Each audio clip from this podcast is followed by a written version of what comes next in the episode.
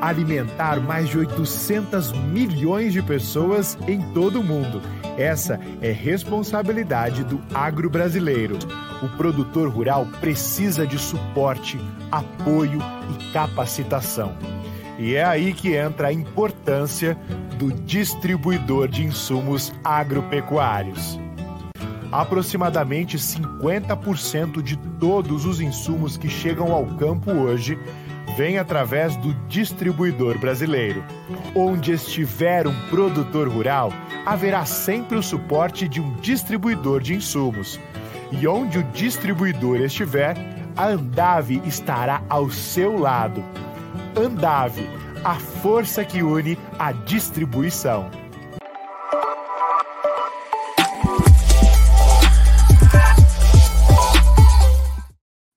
Olá, meus amigos, minhas amigas do site Notícias Agrícolas.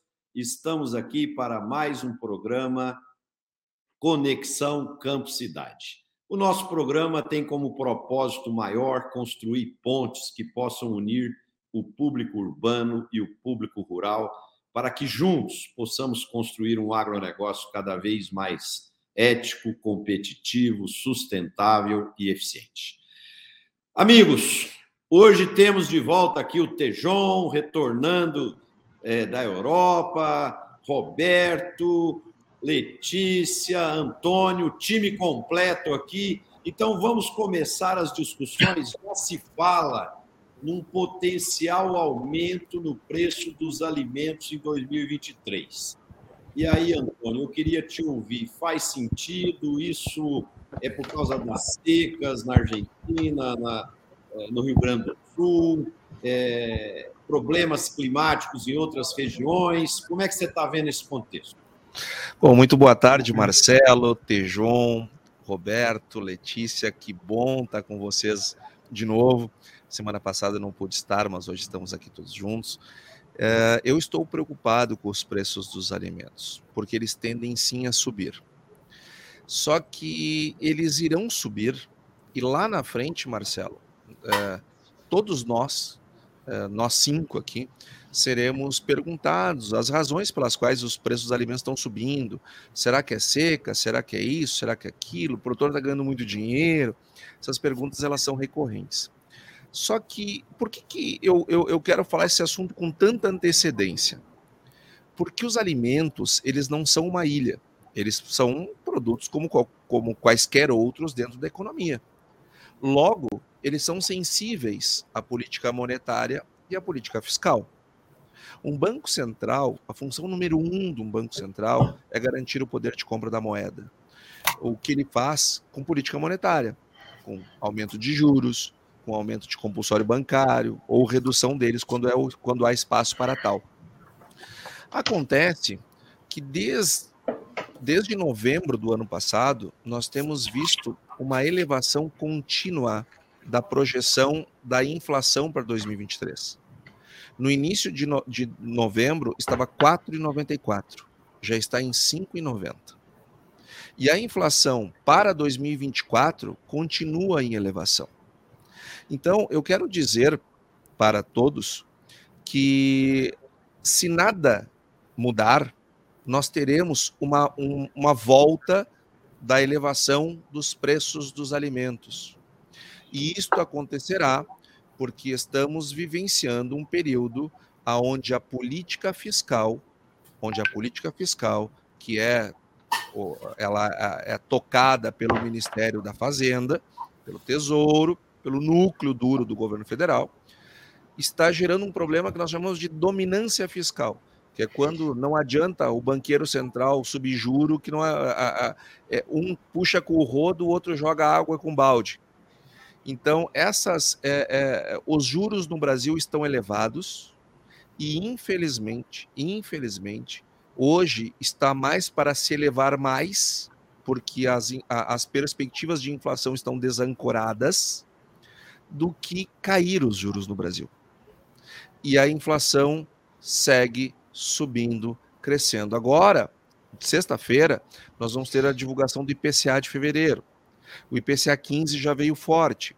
Ou seja, os alimentos vão subir, apesar da safra maravilhosa que vamos ter no Brasil, no estado do Rio Grande do Sul nem tanto, mas no Brasil vai ter uma safra maravilhosa. E apesar dela, nós deveremos ter sim aumento no preço dos alimentos, porque infelizmente o governo está errando na política fiscal, está gerando déficits primários, acabou com a âncora fiscal que era o teto dos gastos e não trouxe uma nova até este momento. Isso está gerando muita incerteza, muita instabilidade. E quando o governo critica o Banco Central por causa dos juros, ele faz com que as perspectivas piorem para frente. Aí agora a CUT vai fazer um movimento na frente de, das, das, sucursais regionais do Banco Central. Isso vai piorar mais ainda as perspectivas inflacionárias. O Antônio, e, é, aqui, aqui, acho que só, só interrompendo você um minutinho, aqui tem um ponto muito interessante que é, nós precisamos parar no Brasil com ideologia, com nós contra eles, com ódio, com rancor. Nós precisamos construir um país de mais harmonia. É, eu estava vendo até uma reportagem há pouco aqui que o Roberto Rodrigues deu para um órgão de imprensa, falando que a eleição já acabou né? Então é hora de, de, de pensar todo mundo no bem, parar de perseguições, parar de rixas, mas isso não acaba, isso é uma coisa sem fim. Então, enquanto os nossos líderes não mudar essa cabeça, por exemplo, eu, eu tinha trazido aqui um assunto que eu ia falar mais no final do programa, mas vou falar aqui agora. Há um mês e pouco atrás, eu falei aqui que em 1980 o Brasil representava 4,3% do PIB global e que tinha caído para 2,3%. Mas esse era um dado estimado. Essa semana passada saiu o dado oficial. O Brasil agora representa apenas 1,9% do PIB global. Nós, nós somos hoje apenas a 12 maior economia e estamos atrás até do Irã, que é um país pequeno.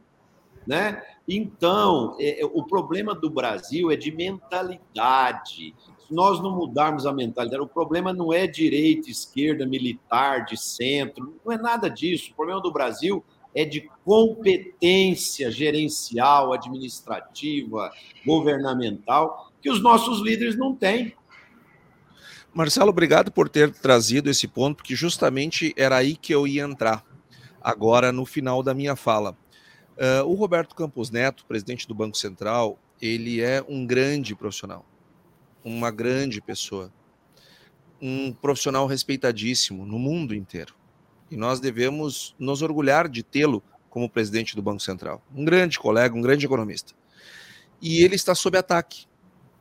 E esse ataque, como se ele fosse uma célula do bolsonarismo, porque ele assumiu a sua função no Banco Central, que é autônomo, durante o governo Bolsonaro. Acontece que o Roberto Campos Neto ele aumentou o juro de 2% para 13,75% durante o governo Bolsonaro, no eleitoral. Ou seja, se tem uma coisa que ele não é, é ligado a qualquer corrente política ideológica. Os juros estão nos patamares que estão para combater a inflação. Eu sei que ninguém gosta de juro alto. Eu não gosto de juro alto. Mas pior do que o juro alto é baixar ele a forceps, como fez a Argentina, como mais recentemente fez a Turquia. A inflação na Turquia está 60%, estava 8%. O, o, o Banco Central turco aumentou o juro, o, pre, o presidente Erdogan ficou furioso, mandou baixar, o Banco Central, que não é autônomo, baixou, a inflação foi para 60%. A inflação dos custos de produção dos produtores rurais atingiu em 2021 52%. Então, juro é ruim, juro é ruim, mas a inflação é muito pior, porque além do impacto econômico que ela causa, ela causa um impacto social muito grande. É, é, é, e são justamente as pessoas mais pobres que não pode, que têm mais dificuldade de se defender da, da inflação. Então eu termino esse ponto dizendo os preços dos alimentos tendem a subir e não tem nada a ver com a agricultura, tem a ver com uma política fiscal inadequada e com uma guerra desnecessária, imprudente que deveria ser imediatamente cessada para que política fiscal e política monetária jogassem juntos.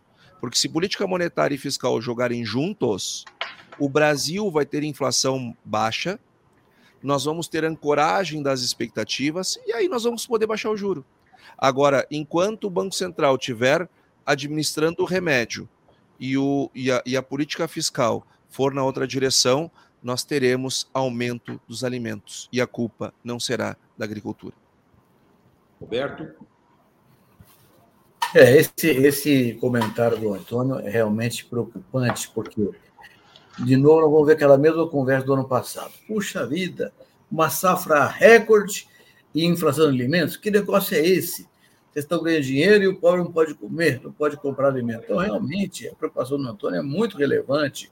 Esse tema da política fiscal precisa ser conduzida de uma outra forma. Naquela linha nós comentamos, né, Marcelo? A eleição acabou, olhar para frente. Aliás, nesse tema político também, sim, era uma questão, nós falamos ano passado ligeiramente aqui, que é a tema de invasão de terra, né? Essa coisa de invasão de terra é uma coisa absurda. Nós aqui, no nosso programa, mais de uma vez já dissemos reiteradamente, mais de uma vez reiteradamente, que somos contra desmatamento ilegal, somos contra incêndio criminoso, somos contra grilagem de terra, somos contra ah, eh, garimpo clandestino, tudo que é legal. Trabalho escravo. Né? Trabalho escravo, somos a favor de que as leis sejam cumpridas, nós somos contra as invasões no dia 8 de janeiro, e agora, e o governo também, mas agora está acontecendo um negócio de invasão de terra, de uma forma desenfreada, sem a menor razão de ser um absurdo, é irregular, é ilegal, e não vejo a mesma reação uh, de toda a sociedade e do governo. Então, essa questão de isonomia de tratamento, é nós precisamos tratar. Nós precisamos cuidar disso aí. Nós não podemos aceitar que ilegalidade seja apenas aquelas cometidas contra a agricultura, mas aqueles que fazem alguma coisa ilegal contra a agricultura sejam aceitos como legais. Então, essa preocupação está me deixando realmente bastante aborrecido. Na linha do Antônio, são coisas que têm que ser tratadas politicamente, com uma visão de política estratégica, de longo prazo. Aliás, tema do Tejão sempre. Tejão, a bola está com você. Seja bem-vindo e conta para nós como é que o Brasil é visto lá da França, Tejão. Bom, em primeiro lugar, né? Aqui chocolates maravilhosos, né? É, vinhos franceses, aquele brand. E, sem dúvida, aqui, ó, um conhaque conhaque de amêndoa maravilhoso. E vai uma pergunta aqui. O Todos pessoal lá, o pessoal lá adora cidra. A, a cidra. Eh, aqui no Brasil foi um fiasco a cidra. Então, meu amigo gaúcho, Antônio, a turma aí, mais para o lado do sul, das macieiras, tem que aprender a fazer umas cidras gostosas, que é um, uma bebida maravilhosa. Mas olha, voltando lá da, da Europa, com alunos internacionais, que, com quem eu estava, alunos da Índia, da África, da Ásia, de vários cantos do mundo, a gente fica vendo como nós somos burros. Nós somos burros. Porque o Roberto conhece o mundo todo. Quando a gente dá uma saidinha e a gente começa a ver, Europa não tem terra disponível. Eles tinham 1 milhão e 600 mil propriedades agrícolas em 1970. Hoje é menos de 400 mil. Eram 99% famílias agrícolas, hoje é 58%. Para fazer agricultura na Europa, é frio. Você tem que ter eletricidade. Custo da eletricidade multiplicou por três. A onda lá na, na, na Europa, em estação de metrô, a onda lá é vamos fazer biogás, vamos fazer biogás. Fotografia de vaca, de porquinho, é, de, de cavalo para fazer biogás, que é, precisa de biogás, senão você não consegue ter custo. Então, Europa não vai fazer suplementação alimentar para o planeta Terra. Mudaram o nome do ministro, Roberto. O ministro agora se chama. Eu gostaria de saber o que você sente com esse nome, né? Se você gostaria de ter esse nome quando ministro. É ministro da Agricultura e da Soberania soberania alimentar, la souveraineté Bonito, da agricultura bonito e da soberania, Roberto. Bonito nome. Não é fácil. Ou seja, sabe, você vai para a África daqui a 50 anos. Roberto, você conhece mais do que todos nós. Vai para a Ásia, milenar, terras tomadas, população gigantesca. Então, quando a gente chega lá e a gente conversa com gente que conhece o agronegócio mundial, como eu tive a chance de estar com o senhor Tilman Stamp. O Tilman é chefe do sistema de é, coordenação de informações da Cargill, sediado na Europa. O Tilman falou, Tejon, só tem dois lugares no mundo que pode crescer. Em trigo é a Rússia. E em todo o resto, o Brasil. Então você tem, por um lado, uma população crescente, uma invasão, um aspecto de fome, fome no planeta Terra, insegurança alimentar, crescimento populacional, e nós temos o único lugar do mundo que tem condição, sim, de ser a nova fronteira agroalimentar do planeta, agroambiental e agroenergética da mesma forma. E nós não conseguimos usar isto. Eu não entendo como é que nós não conseguimos usar isso. Sabe por que a gente não usa? É o que o Marcel estava falando agora. Liderança pequena, liderança fraca, fica discutindo um com o outro, briga de rua, briga de, de, de, de bairro, um bairro brigando com o outro, ego. Porque se nós tivéssemos o mínimo de compreensão dessas realidades, e que o Brasil é o país que tem a, não só a, o potencial, como o Roberto colocava agora há pouco, a Embrapa, o conhecimento tropical brasileiro. Quando você conversa com gente que, que compreende isto, eles não têm dúvida, precisamos efetivamente do Brasil. Agora, politicamente, tem lá uma proposta, como o Macron falou na abertura do, uh, do maravilhoso Salão de Agricultura de Paris, uh, ah, 75% da carne consumida nos restaurantes franceses não é feita aqui na França. Então temos que ter um programa de soberania alimentar. Ótimo, tenham, façam, mas a realidade é essa. O planeta Terra tem uma dependência do Brasil. E o Brasil fica brigando entre a gente e não temos um plano de Estado. E nós não, não caminhamos como poderíamos caminhar com tudo que significa esse patrimônio do, agro, do agronegócio, Marcelo. E você falou do nosso PIB. O nosso PIB é um PIB ridículo, pelo que ele deveria e poderia ser. Portanto, eu vi, eu vi neste, neste, nesta viagem e voltei apaixonado pelo que é o Brasil. É parar de ficar brigando entre a gente para de brigar entre nós. Há um problema mundial com relação a alimento, a energia. E o Brasil é a única fronteira viável para fazer isso. Agora, se a gente ficar brigando aqui dentro, ideologia, ideologia já era. Você sabe o que, é que os caras estão estudando hoje no mundo? É isso aqui, ó. Capitalismo gore. Sabe o que essa turma está falando? Não tem papo de ideologia, tem papo de bandido, tem papo de crime, existe uma economia ilegal. E a ilegalidade em países ricos é maior do que a nossa. Tem que haver um combate ao crime, papo ideológico.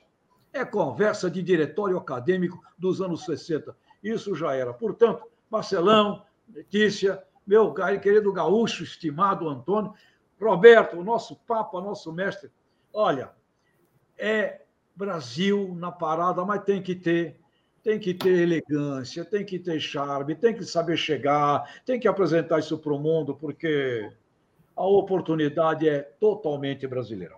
O, o Tejon, o Letícia, já vou passar a bola para você. É, aqui tem um ponto seguinte: no primeiro governo, o, o, o presidente do país é o maestro geral e ele que dá o tom né, da música. No primeiro eh, governo do Lula, que o Roberto até fez parte, o Lula era um cara jeitoso, era um cara articulado, é, ele era conhecido como Lulinha Paz e Amor, e, e, e ele conseguia harmonizar diferenças. Tal. Agora ele está uma pessoa, parece que mais amarga, mais voltada o confronto e, e, e, com isso, a gente não acaba com isso. O governo anterior gostava de confronto, ele veio agora, gosta de confronto, e esse ódio fica instaurado aí e não acaba nunca. Né? E aí quem que perde? Todos nós que somos brasileiros, que queremos que o país cresça, que evolua, mas enquanto houver ódio, é, é difícil construir. Letícia.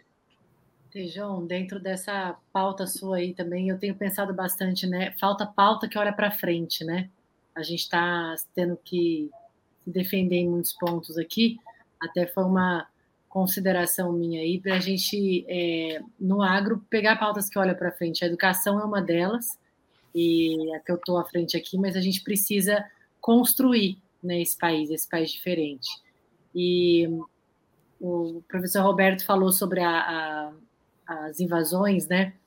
É, o que a gente espera, eu acho, Marcelo, na hora que você, nessa sua última fala, a gente trazer essas convergências, né? A gente espera que esse governo não ignore a importância do setor do agronegócio para a economia, um terço do PIB, saldo positivo na balança comercial, geração de empregos, que é tão necessária para a economia do país.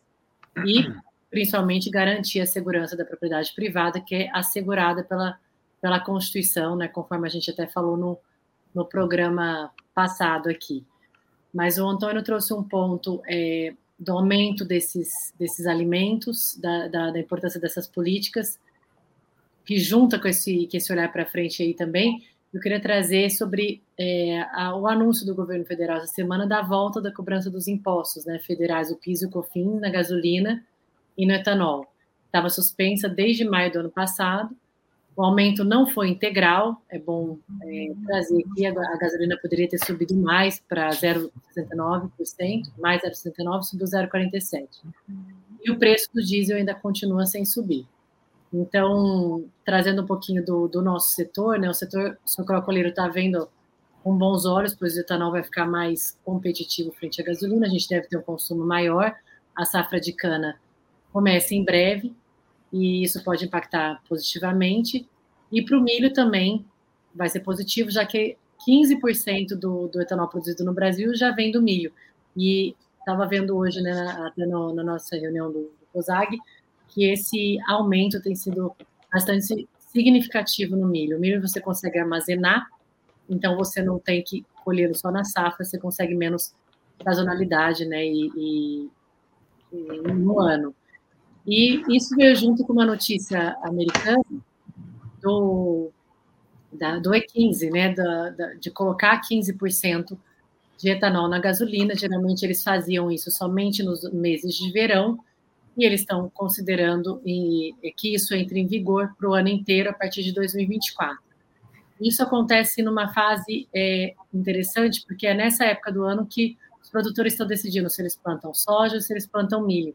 Então, um anúncio desse tipo faz com que tem, né, tenha a tendência de trazer o plantio maior de milho e, então, mais soja do Brasil, é, possivelmente no mercado externo, os Estados Unidos vai produzir é, menos.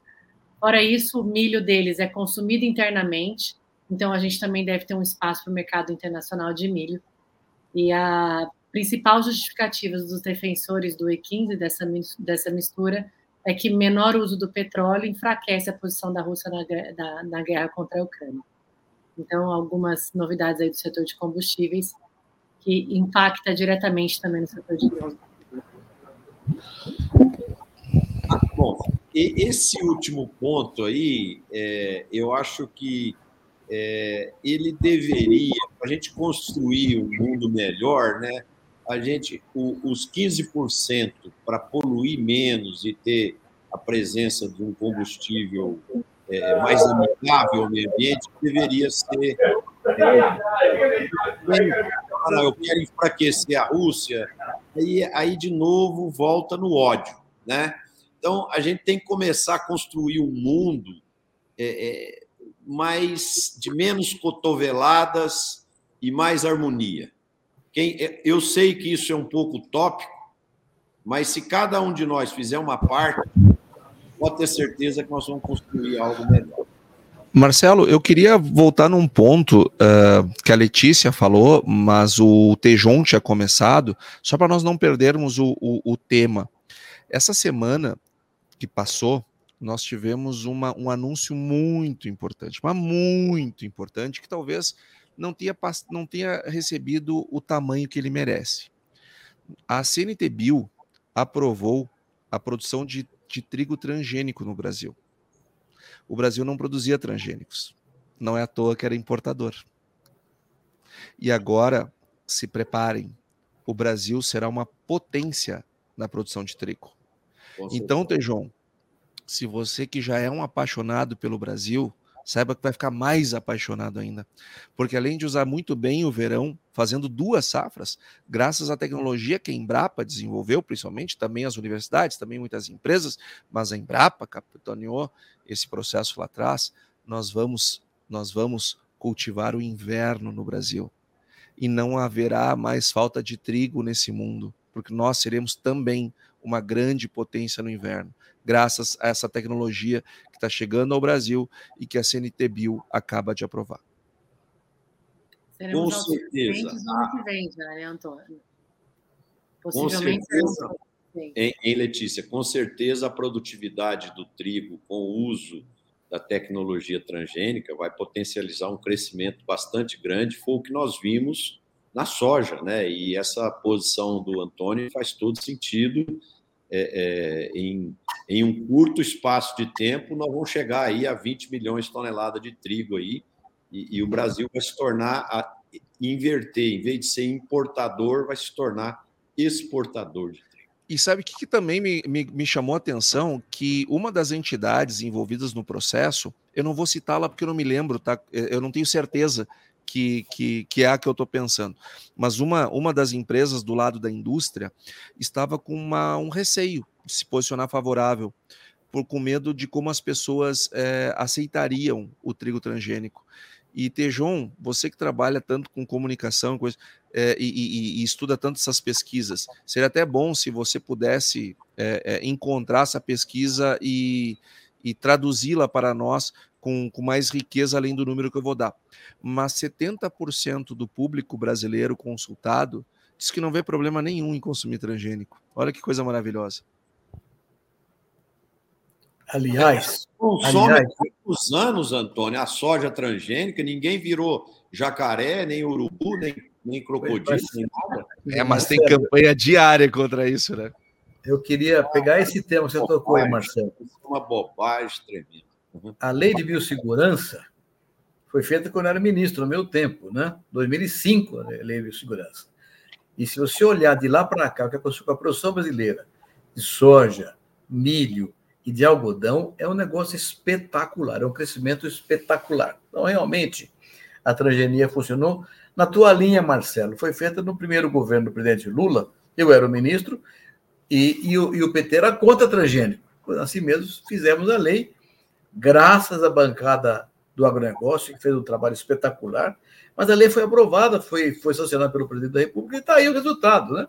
E o trigo agora, como anunciou muito bem aqui o Antônio, vai no mesmo caminho. Nós vamos ter, nós vamos ter em 2030, daqui a pouquinho, 20 milhões de toneladas de trigo no Brasil. 20 milhões. Vamos consumir 12, vamos exportar 8 milhões de toneladas. É outra soja, e no Cerrado. Então, realmente, a ciência tem um papel relevante. Aqui, se me permitirem, eu queria fazer um chamamento para um tema também político, que é o tema da sucessão na Embrapa. Né? Mudou o governo, obviamente, vai mudar a direção na Embrapa. Só que está demorando. Né? Eu queria fazer um comentário aqui, um pouco longo, mas eu acho que vale a pena refletir sobre ele. Antônio, Marcelo, Letícia e Tejon. E que é o seguinte: é, a Embrapa foi criada há 50 anos.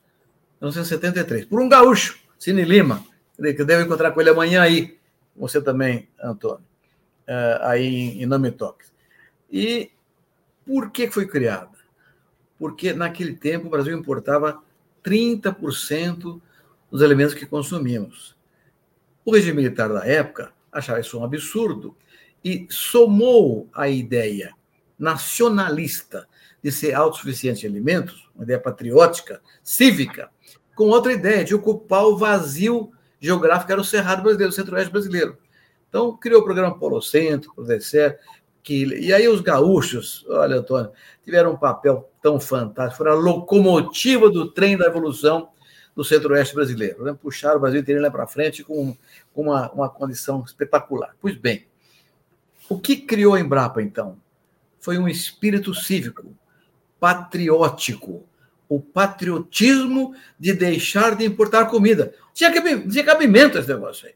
O Cine com isso, depois o Paulinelli assumiu em 74, e com Eliseu Alves, Irineu Cabral, Paulo Romano, uma turma maravilhosa, todos patrióticos, contrataram mil profissionais, mandaram lá para fora, aprender rotas tecnológicas, trouxeram o Brasil de volta, agora tropicalize isso. O resultado está aí.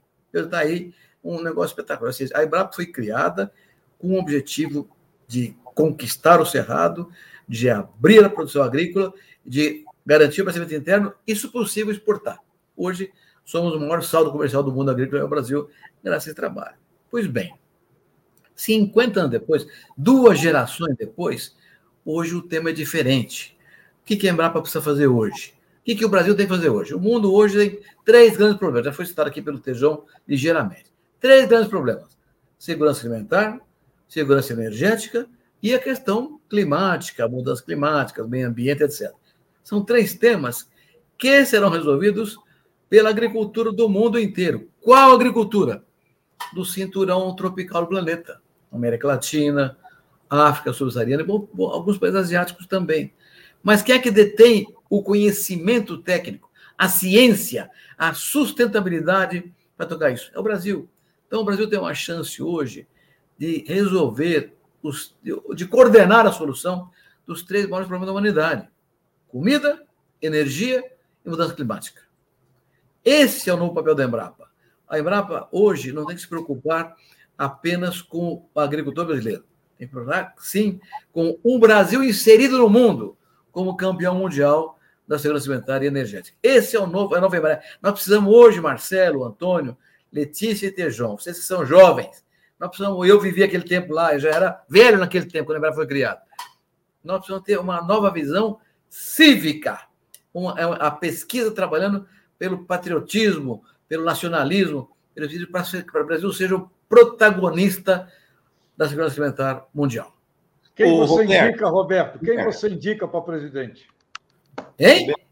A sua indicação. Ah, eu não sou ninguém para indicar alguém, eu sou quietinho, eu estou esperando. Ô, Roberto, é. É, o que você falou, no meu ponto de vista, faz muito sentido. Agora, tudo que a gente lê na televisão é que os cargos nas estatais e no segundo escalão serão loteados para os partidos políticos, tá? Então, então qual o risco que nós estamos correndo nisso aí? Por exemplo, se nós tivéssemos num país onde partidos políticos e todo mundo pensasse no bem da nação, nós íamos fazer o seguinte: quem que é o maior cérebro do Brasil hoje para comandar a Embrapa? Ah, é o José da Silva. Então, ele seria nomeado para presidir a Embrapa e ele iria sim fazer esse desafio que você colocou aqui, eu não tenho dúvida nenhuma. Agora, se a Embrapa cair para um partido X, que vai indicar geralmente um político que perdeu a eleição em algum lugar e põe ele lá de presidente da Embrapa. Você acha que ele vai ter capacidade e visão estratégica para fazer isso que você está falando? Nunca. Mas, Marcelo, Marcelo, desculpa, ciência não pode ter ideologia. Ciência é ciência, tem que ser independente de ideologia, tem que ser limpa, pura, tranquila, cristalina. Mas concordo, concordo com você, mas é questão de competência e preparo, Roberto porque o, o, os cargos nossos estão sendo ocupados por sorteio aí com os partidos. Por exemplo, nós temos um ministro das telecomunicações, das comunicações, que não conhece nada de comunicações. Entendeu? Ah, mas o partido X indicou ele. E a Fazenda, Marcelo? Entendeu? Então, é difícil, cara. Ó, a gente tem um país maravilhoso, o Tejão chega do exterior apaixonado É, é, eu, quando a gente anda pelo Brasil, por exemplo, o Antônio falou aí é, é, é, há pouco aí no negócio do trigo, que deixa a gente cheio de esperança. Por exemplo, eu tive a semana passada, de novo, pela segunda vez nos últimos 40 dias, lá em Medianeira, fui fazer uma apresentação para as mulheres cooperativistas da cooperativa LAR. Tinha 800 mulheres. Hoje a LAR tem 21% de cooperadas na frente das propriedades rurais. Você precisa de ver o entusiasmo das mulheres com o agro, a esperança, os sonhos, os planos. É uma coisa espetacular. A gente, a gente sai de lá com a energia a mil. Só que aí a gente abre o jornal e vê ah, como que a coisa está sendo conduzida, aí a gente fica extremamente preocupado. Agora, está na hora, está na hora da gente parar com vitimização. Esse foi meu artigo para o Estadão Eldorado de hoje. É muito mimimi, é muita vitimização. Eu quero cobrar a sociedade civil organizada também. Tem que parar de falar de governo. Não tem governo bom em canto nenhum do mundo. Todo mundo de bronca. Partido político, governos, essas coisas já eram. Tá, é necessário a orquestração da sociedade civil organizada e parar com vitimização. Porque a gente fica aqui se vitimizando a culpa é daquele, a culpa é do outro, a culpa é daquele lá, e é um bando de negros se vitimizando. E a gente não vai para frente. Está na hora da gente rever, viu, Roberto? É, nós precisamos dos, uh, dos novos Cirnes, dos novos Ales, dos novos Paulinelli, dos novos Nishimuras, dos novos Neis, que foi um pioneiro espetacular que enxergou antes de todo mundo. Portanto, nós precisamos dessa gente Brasil, brasileira, cívica, como você coloca porque o grande problema não é mais ideológico. Ideológico é aquele, aquele capote do toureiro que o toureiro usa para enganar o touro. O touro não ataca o toureiro, o o touro ataca o capote. Ideologia é capote, já era, não tem mais fundamento nenhum. A coisa é progressão da humanidade e resolver problemas da dignidade. E nesse sentido, o Brasil já resolveu problemas humanos da dignidade do planeta, trazendo para cá imigrantes morrendo, passando fome, trazendo para cá negros escravos. Portanto, o Brasil já é aqui uma mistura do grande drama humano. E foi essa migração também, Roberto, a partir da Embrapa, essa migração interna que fez esse progresso que nós temos hoje aí. Eu estava com alunos da África e eles me perguntaram qual é o segredo para o Brasil ter feito o que fez. Embrapa, Roberto. É impossível a gente falar da história brasileira do agro sem falar da Embrapa. E depois da gente brasileira. Dessa mistura de raça do Brasil que veio para cá com fome.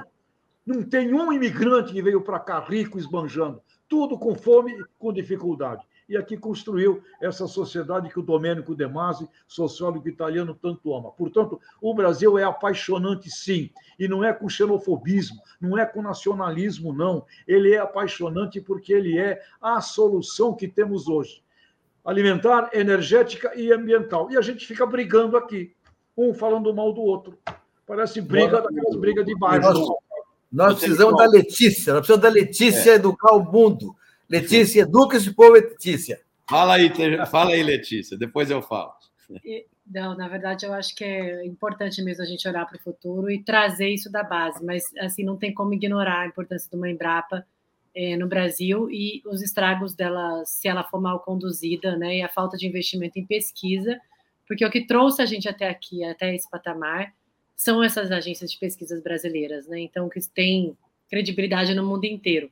Mas já que vocês me deram aqui para falar sobre educação, eu vou puxar uma sardinha aí também do Antônio, porque a gente teria aqui, né, para conversar um pouquinho de Expo Direto hoje. E nós vamos estar aí com o pessoal do De Olho no Material Escolar, já estamos aí, né, com muitas escolas, vão ser 380 alunos aí nesses é, três, vão ser em três dias, e vamos fazer palestra com professores, vamos fazer palestras com é, adolescentes, né, também, e temos muitas empresas do, do agro envolvida, investindo em educação, e além da, da própria Farsul, que o Antônio faz parte, da Cotrijal, que está recebendo esses alunos. Então, eu queria agradecer esse povo do Rio Grande do Sul que está trabalhando com bastante afinco para que isso seja possível. E aí queria te ouvir um pouquinho, Antônio. Eu estava aqui curiosa como seria a. Hoje você falou que é um dia político, né? E a gente teve o, o ministro, né, Carlos Fávaro, aí falando, e a gente estava na expectativa que mais crédito. O que, que, que você conta para a gente da, dos pronunciamentos hoje nessa feira importante aí? O ministro Carlos Fávaro teve aqui e foi muito bem recebido, como recebemos todos aqueles que chegam, é, ainda mais na situação é, de fragilidade que ele politicamente está diante da, da divisão do ministério em que ele ocupa. É, ele falou, agradou uh, o discurso dele quando ele falou da importância do cumprimento das leis, é, de mani se manifestar contra invasões de terras. E isto é o que se quer ouvir porque não há, não há como se trabalhar com uma, com uma espada na cabeça, ninguém vai investir em algo que amanhã ou depois pode ser depredado, pode ser invadido. E essas e, e, e, e ele veio num, num, num, sentido que é o que se espera. Até inclusive os grandes jornais de grande circulação do país eh, fizeram matérias, fizeram editoriais, se posicionaram a favor do direito da propriedade, da organização. Não tem como crescer, não tem como se desenvolver no meio da, da, da, da, da insegurança com coisas mais básicas. Ele também falou ressaltou os anúncios que já tinham sido feitos pelo governo é, no, no, montante de 420 milhões. Na minha opinião, um valor muito mal empregado, porque foca prefeituras, foca é, em recursos para pessoas que já recebem uma série de bolsas.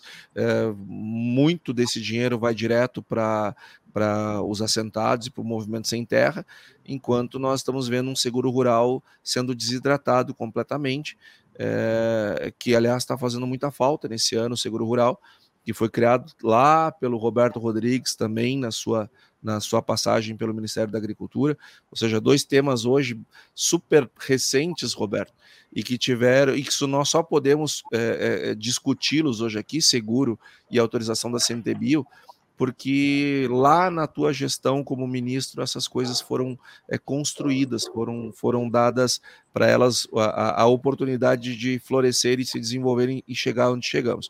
Então, é, é, mas aqui o pessoal não tinha muita expectativa além de, de uma postura firme em relação a, ao direito de propriedade, à segurança jurídica para se produzir, e isso o ministro entregou então, é, atendeu aquilo que se esperava. O Antônio, o ministro é uma pessoa bem preparada, é, é, é uma das cabeças boas aí desse governo. É, eu acho que ele goza da simpatia do setor. Ah, o grande problema é que o ministério dele foi fatiado em quatro, como o Roberto disse é, na matéria que ele fez na imprensa aí essa semana. Né? É, é então, que, aí é que tá, né, Marcelo? Ele, ele, é, ele é bem visto, enfim, é, aceito, mas eu não sei se ele é querido do presidente da República. Eu não sei se ele tem a carta branca que a ministra Tereza Cristina é, tinha, a, a, carta branca que o ministro Roberto Rodrigues tinha. Fica é. difícil trabalhar assim. É, ele, a gente percebe que ele, ele tem, ele é cauteloso, ele toma cuidado, né? Porque é isso que você falou, ele ele não tem essa carta branca e nem tem um ministério é, totalmente forte para ele poder bater o pé e enfrentar essas questões, porque é como nós discutimos aqui na, na, na semana passada, quer dizer, o próprio governo, o, o, o, núcleo duro do governo não condenou as invasões, ficou calado, né? Quem cala consente, Marcelo. Quem cala consente. É isso aí. É isso aí. Mas eu queria voltar num ponto aí que o Tejon falou, que eu concordo 100% com ele, esse negócio da vitimização. Eu só queria fazer um adentro, foi que outro dia o Roberto aqui colocou isso também, é que tem algumas coisas que a atividade empresarial depende de algumas ações de Estado, né? E é aqui o ponto que a gente espera que os nossos líderes nomeiem pessoas mais bem preparadas para essas pessoas terem condições de, de, de fazer esses papéis porque eu concordo com o Tejon, a sociedade civil organizada, ela faz independente de governos. Agora, se o governo não atrapalhar ou ajudar um pouquinho, já facilita bem. Marcelo, é, um outro destaque que eu queria trazer aqui é sobre a nossa segurança né, sanitária brasileira aqui. Além da gente poder trazer a segurança energética e, e alimentar, a gente tem visto inúmeras mostras disso. Então, a gente está cercado né, pela gripe aviária. A Argentina agora, não só em casos selvagens, mas também é, já em granja comercial. E no Brasil, até hoje, a gente não teve nenhum caso. Mas hoje tivemos com é, o presidente da BPA, né, da Associação Brasileira, é, da, dessa proteína animal, né, e eles estavam falando quanto o Brasil está preparado para poder, é, tanto preparado nos contratos como com as conversas para quem a gente exporta. Hoje em dia, só no, na, nas aves a gente tem 37% do market share. Então, é, o Brasil, assim, a, iniciativa privada já consegue fazer o seu trabalho, igual você falou, só o governo não atrapalhando, a gente já faz bastante coisa. E sobre a. A gente teve. A, a, saiu o teste né, da, da, vaca louca, que não era vaca louca. É, foi registrado no Pará com tipo atípico e saiu a confirmação do laboratório de referência da, da Organização Mundial de Saúde Animal do Canadá. E hoje já saiu uma. A, a OIE já publicou que o Brasil continua, então, com grau de risco insignificante para a doença. Então, Agora é a gente ir atrás de abrir novamente esses mercados, né? Conversar com a China e com mais os outros sete países que não qualquer tipo de restrição. Mas o Brasil tem garantido é, uma comida, uma exportação de um, de um alimento bom, seguro, é, ambientalmente sustentável. Então, realmente a gente está no protagonismo e eu estou vendo que a sociedade privada tem feito, sim, é, o seu papel muito bem feito aqui. Nós sem dúvida, Letícia, eu acho que nesse quesito é, a maturidade do setor é muito forte. E, e, nós comentamos aqui a semana passada esse mal-estar que houve aí na região do vinho, no Rio Grande do Sul. E isso é, é uma coisa que a gente tem defendido aqui para o agro é, tomar muito cuidado com todas as questões, porque a gente vem num processo de resgate de imagem, né? E, e é muito importante que todas as cadeias produtivas tenham atenção com todos os pontos, porque, por exemplo, a gente percebe que a gente vive num mundo que quando você tem um problema, às vezes alguém quer tripudiar ou se aproveitar do seu problema, né? Então, por isso que a gente tem que ter muita malícia. Por exemplo, teve uma rede de supermercados do Rio de Janeiro que tirou das gôndolas os, os sucos de uva de uma das empresas que, que foram vítimas aí desse processo, né? E com isso é, é, eles quiseram mostrar que eles são super voltados para a questão de sustentabilidade e tal, tal, tal. Então, eu não estou dizendo aqui que o supermercado está certo ou que está errado. O que eu quero dizer aqui, a grande mensagem aqui, é que a gente vive num mundo ESG e todas as cadeias produtivas têm que prestar atenção às questões sociais, às questões ambientais, às questões de gestão e governança. Qualquer item que passar despercebido, nós podemos ficar vulneráveis. O Marcelo, eu vi um comentário agora do Almir Rabelo aí, de Oliveira, falando sobre a necessidade do, do Fávoro se aproximar mais da frente parlamentar agropecuária. E realmente o, o Fávoro está fazendo isso, está aproximando bastante deles, tem conversado muito com, inclusive com o IPA lá do, do, nosso amigo uh, Nilson Leitão, que é um instituto das organizações agrícolas privadas. Então, a coisa está caminhando bem. Mas esse negócio do parlamento, nós já falamos sobre isso aqui mais de uma vez, mas ele ganha uma dimensão realmente espetacular hoje a, a força política está migrando para o parlamento, já está no parlamento, inclusive as federações sendo constituídas lá em busca de blocos de poder com muita força. Nós temos que ficar muito, muito perto deles. Eu quero agradecer ao, ao Almir Rabelo de Oliveira, porque, na verdade, foi isso mesmo que aconteceu. Olha, eu fiz o seguro rural, eu fiz a lei de biossegurança, permitindo os transgênicos, o salto brasileiro, eu criei o biodiesel, os adidos agrícolas, nós temos a reforma da Conab e da Embrapa, nós mexemos com a estrutura do Ministério da Agricultura, criamos a internacional, era planejamento estratégico do Ministério da Agricultura, nós liberamos a integração no Agropecuária Floresta, ou seja, foi um conjunto de ações que, foi, que foram feitas em parceria com a Frente Parlamentar da Pecuária. Então está certíssimo, Almir. E hoje, mais importante do que naquele tempo ainda, porque hoje o parlamento é mais rigoroso e talvez mais de centro e até de mais direita do que o governo do PT. Então, mais do que nunca, a nossa relação com o parlamento é fundamental daqui para frente.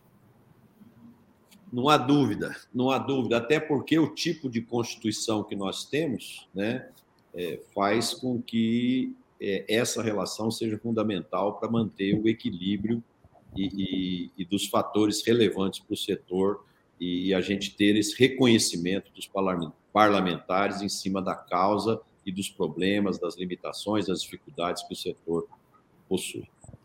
Marcelo, eu posso responder um telespectador, o Luiz Felipe de Bastos, claro. que fez uma pergunta: como o Brasil vai baixar os juros? Quem vai financiar sua dívida? Ainda mais com o Fed já sinalizando que vai continuar a subir a taxa de juros. É, essa é uma excelente pergunta. É, Luiz Felipe, nós temos que entender o seguinte: que a, a inflação ela não é um desejo de ninguém. Ela acontece a partir de um desequilíbrio, um desequilíbrio macroeconômico. Se você acredita nas leis de oferta e demanda, ou seja, quando a demanda está maior que a oferta, os preços sobem, quando está menor, os preços caem, você vai entender isso daqui.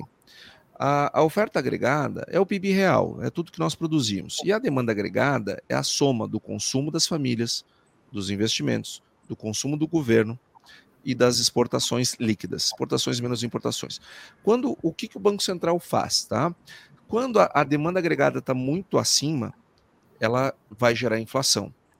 Bom, mas como é que o, o, o que, que o Banco Central pode e deve fazer? Elevar os juros. Para quê? Para diminuir o consumo das famílias e diminuir investimentos. Mas eu disse que a demanda agregada era consumo das famílias, investimentos e gastos do governo. Então, se o, se eu aumento a taxa de juro, eu, eu diminuo o consumo das famílias e os investimentos. Mas se o governo segue gastando mais do que arrecada, gerando desequilíbrio, ele faz um ele puxa a corda para outro lado. Então, ou seja, o único jeito de nós baixarmos os juros é política monetária e fiscal apontando para a mesma direção. Ou seja, vamos fazer um esforço agora para depois podermos baixar os juros. Enquanto um puxar para um lado, outro puxar para o outro, nós não vamos combater a inflação. E a inflação, ela é o pior dos mundos. E não pense você que baixando os juros a, a forceps, nós não vamos ter inflação, porque nós teremos inflação. Inclusive a inflação dos alimentos. E é exatamente por isso que os Estados Unidos estão subindo juros.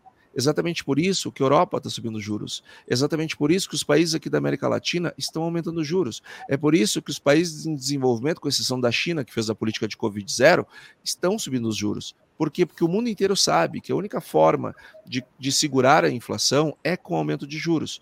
Mas a política fiscal não pode fazer um esforço contraproducente, senão torna o esforço do Banco Central ainda maior, os juros têm que serem ainda maiores e o nosso sofrimento com inflação se torna maior e mais longo. Não há dúvida, viu, Antônio? E, e, e aqui o Banco Central brasileiro tem um grande mérito, porque ele se antecipou às tendências, foi altamente proativo e, e começou a subir os juros antes da Europa, antes dos Estados Unidos e por isso que nós temos hoje uma situação de inflação menor do que esses dois, é, tanto os Estados Unidos quanto a União Europeia. E, e isso é mérito do Banco Central. Agora, é, ninguém gosta de juro alto. Acontece que ele existe para segurar tudo isso que você falou da, do, da questão da inflação, porque se, se baixar juro por decreto, o efeito rebote é muito pior. Né? Bom, gente, o papo está muito bom. Estamos aqui caminhando já para o final é, do nosso programa. É, queria pedir para quem está nos assistindo e quem irá nos assistir nas nossas plataformas aí, quem gostou do programa, bote um like, bote um comentário aí para nós. né? compartilhe o programa com seus amigos, com seus familiares, para que o programa se torne cada vez mais conhecido. É, vamos fazer a nossa rodada de fechamento. Vamos começar com você, Tejon, que veio da França e deve estar meio cansado aí e tal. Qual a mensagem aí para nós aí e para os nossos internautas de fechamento do programa de hoje? Bom, Marcelo, Antônio Letrícia, Roberto, cansado, mas muito motivado, porque eu estive lá com pessoas do mundo inteiro, tive essa oportunidade de viver ali com uma juventude de vários continentes e conversar com pessoas líderes eh, de cabeça aberta europeia. Muito, foi uma viagem eh, riquíssima, né? E eu queria sugerir, e quero sugerir isso não porque eu gosto muito pessoalmente desse ser humano, porque eu o admiro, eu quero ser isso como um brasileiro Olha, meu caro Roberto, eu não tenho dúvida alguma que você seria de uma importância estratégica para o Brasil vital, na qualidade de um embaixador apartidário, totalmente apartidário, um embaixador do agronegócio brasileiro para levar uma conversa num nível de respeitabilidade, de educação, de humanismo, de elegância sem ficar atacando os nossos clientes com o seu charme, você daria uma contribuição magnânima ao nosso país, porque você tem a experiência, a vivência, você sabe do que estamos falando e mais do que isso, você é um grande ser humano. E o que está faltando no mundo, muito além de ideologias idiotas, é amor humano por romper a indignidade da vida no planeta Terra, e nesse sentido o Brasil tem uma contribuição maravilhosa. Vamos parar de brigar entre nós, pelo amor dos deuses, e vamos pensar nesse planetinha onde o Brasil tem ali uma dimensão gigantesca. Esse é o ânimo e a motivação que eu volto dessa viagem pela Europa. Ô, Tejon, apoio a indicação. O Roberto, agora já que você foi indicado ministro extraordinário do agronegócio global, é sua vez de, de deixar sua mensagem aí, amigo. Bom, eu, eu fico até emocionado com essa carga de amizade que o Tejon e você, Marcelo, colocam em mim. A, a amizade tem essa característica curiosa. Os amigos enxergam e, e aumentam as poucas qualidades e fingem que não vê os defeitos que são grandes. Mas uh, uma coisa é certa, Tejão, na tua fala, e eu prego isso a vida inteira. Como agricultor, eu sei que você só colhe que você planta. Então, eu a vida inteira digo: plante amor, para colher amor. Então, tem toda a razão, é por aí que temos que avançar. Mas eu queria aproveitar um pouco também, Marcelo, Tejão, Letícia, a, a fala final do Antônio me pareceu muito interessante, muito importante, e lembrar um fato, Antônio, uma frase repetida pelo Simonsen algumas vezes, que hoje ganhou a dimensão de mandamento econômico. Juro aleja, mas câmbio mata. Muito obrigado, boa semana a todos. Obrigado, amigo Roberto. E o que o Tejão falou o que eu falei não é porque nós somos seus amigos, não. É porque a gente te admira e reconhece os seus valores e o seu talento e principalmente para quem tem o privilégio de conviver com você consegue perceber o ser humano que existe dentro de você, que é mais espetacular ainda do que o conhecimento que você tem brilhante aí do agronegócio. Antônio, você, amigo. Roberto, você é aquele cara que todos nós queremos ser, né? criatura inspiradora é o Aquela nosso criatura inspiradora que todos nós queremos imitar, mimetizar, não por inveja, mas por aprendizado, por, é, por é, simplesmente admiração. E, e, eu gostaria de encerrar, Marcelo, é, homenageando a Letícia pelo Dia das Mulheres, ela que é uma mulher de muita fibra, de muita coragem, que enfrenta desafios muito grandes, principalmente este de educar e de trazer uma educação é, correta para as crianças do Brasil inteiro. Fica aqui minha homenagem, Letícia, na tua pessoa, é, a todas as mulheres. Também vou me permitir mandar um beijo para minha mãe, que também é uma mulher de fibra para burro e que eu também tenho uma muita admiração, assim como a minha esposa, as esposas dos senhores é, e todas as, as, essas mulheres produtoras maravilhosas do nosso Brasil, que muitas delas nos acompanham aqui toda semana. Um beijo grande, parabéns pelo dia de vocês e tenham sempre nosso respeito e nossa admiração. Apoiado, Antônio, super apoiado, maravilha. Muito bem colocado, muito bem. Letícia.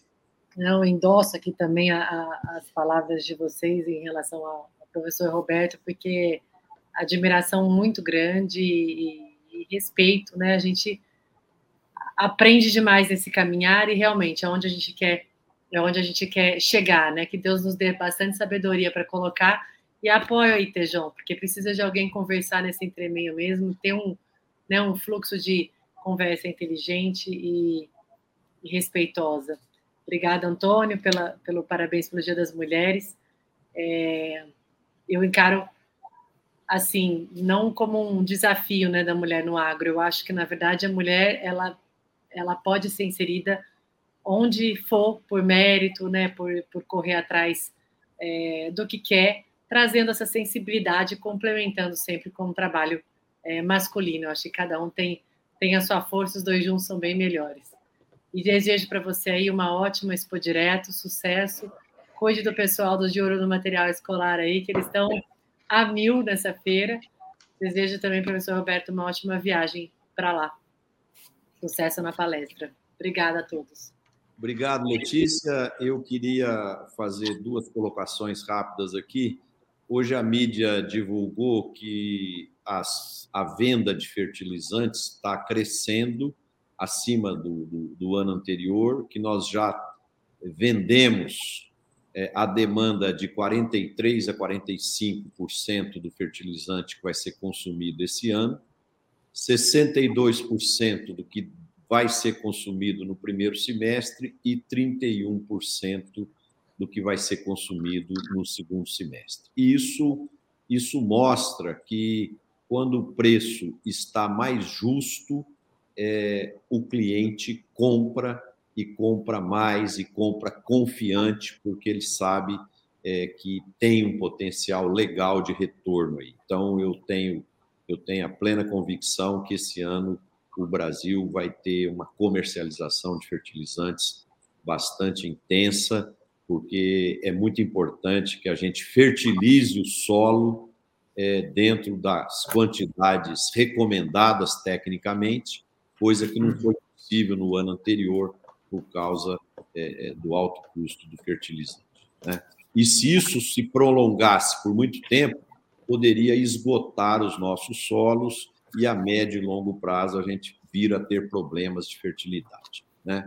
E o outro ponto que eu queria colocar é essa linha aí de homenagear as mulheres, né? Queria mandar os parabéns aí para as mulheres do agro que fazem um trabalho maravilhoso, que tem sido um esteio gigantesco, é, como eu vi lá no evento das mulheres lá de Medianeira, que nos receberam tão bem, com tanto carinho. Queria mandar um abraço a toda a equipe lá da Cooperativa Lar, e eles são exemplos de valorização da mulher dentro do agronegócio. Queria então agradecer todos os nossos internautas que nos assistiram, que nos prestigiaram e segunda-feira que vem a gente está de volta, se Deus quiser, com mais um programa Conexão Campo Cidade.